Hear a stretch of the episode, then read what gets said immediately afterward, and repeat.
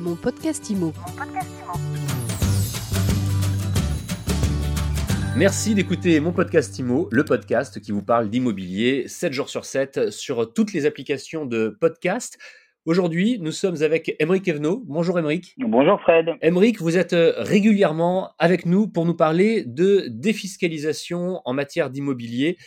C'est votre spécialité. Hein. Vous êtes fondateur de la startup Papillon Patrimoine, qui est justement spécialisée dans euh, l'investissement locatif avec le vieux fiscal. Vous nous avez parlé euh, lors du dernier épisode de la loi monument historique. Et aujourd'hui, vous allez revenir sur ce dispositif et nous présenter ses avantages et ses contraintes.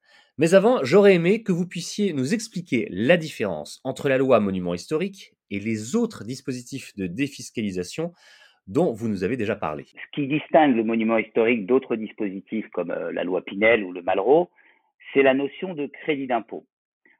Pour la loi Pinel, nous allons prendre 2% du montant du prix du bien que nous récupérerons en crédit d'impôt chaque année pendant les neuf premières années. Pour la loi Malraux, c'est un peu la même chose, sauf que le crédit d'impôt se calculera sur la base de 30% du montant des travaux. S'agissant de la loi monument historique, c'est différent puisque nous allons soustraire du revenu imposable le montant des travaux. Pour exemple, si j'ai 300 000 euros de revenu imposable et que je soustrais 100 000 euros de travaux, mon nouvel impôt sur le revenu se calculera sur une base de 200 000 euros. Je fais donc mécaniquement une économie d'impôt sur l'année de 45 000 euros puisque ma tranche marginale d'imposition est à 45% C'est donc un aspirateur à fiscalité sans aucune concurrence. Et cette euh, distinction faite, quels sont donc les avantages de la loi monument historique? Le premier des avantages, c'est évidemment l'économie d'impôt très importante qui peut être générée grâce à ce dispositif. Celle-ci est bien supérieure à tous les autres. Un autre avantage, c'est que la réduction d'impôt n'entre pas dans le champ d'application du plafonnement global des niches fiscales qui est fixé à 10 000 euros par an. Il y a évidemment la qualité des biens que l'on achète, car on parle de bâtiments classés à l'inventaire des monuments historiques, qui sont des morceaux d'histoire de France.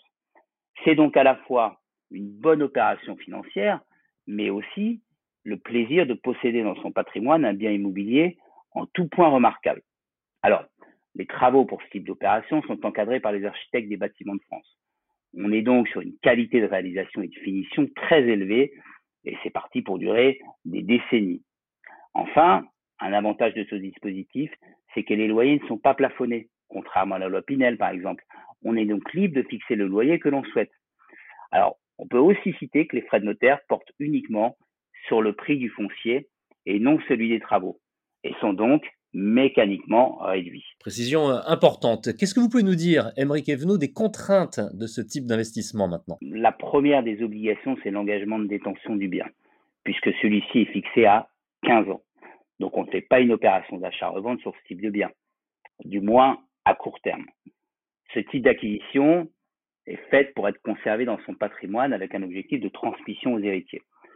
Une autre contrainte, c'est le prix des opérations, qui est souvent élevé. Il faut donc être sélectif sur le choix de l'opération et se faire bien accompagner. Il y a également beaucoup de contraintes administratives et la relation avec l'administration fiscale doit être suivie par un expert qui vous accompagne. Est-ce qu'il existe une limite de défiscalisation avec ce dispositif La loi monument historique donne la possibilité de déduire du revenu global 100% des travaux de restauration sur un, deux ou trois ans sans limitation de montant et sans aucune notion de plafonnement. La seule limite, c'est la capacité financière de l'acquéreur.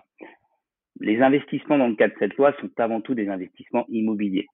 Outre le caractère incitatif du dispositif, il convient de respecter les fondamentaux de tout investissement immobilier et le premier d'entre eux, évidemment, c'est l'emplacement. Alors la recherche pour ce type de bien et la répartition de travaux fonciers est fondamentale et se calcule au cas par cas selon la fiscalité de l'investisseur. Une fois de plus, vous nous avez donné euh, des informations euh, précises et euh, fortes utiles. Vous nous parliez aujourd'hui, Émeric Evenot, du dispositif Monument historique. Merci encore d'avoir été avec nous une nouvelle fois. Et je rappelle que vous êtes le fondateur de Papillon Patrimoine, une start-up spécialisée dans l'investissement locatif avec levier fiscal. Mon podcast IMO, c'est où vous voulez, quand vous voulez, sur toutes les applications de podcast, sur le site MySuiteIMO. Merci Fred. Rendez-vous donc dès que vous le souhaitez pour un nouvel épisode, pour une nouvelle interview autour de l'immobilier. Mon podcast IMO. Mon podcast IMO.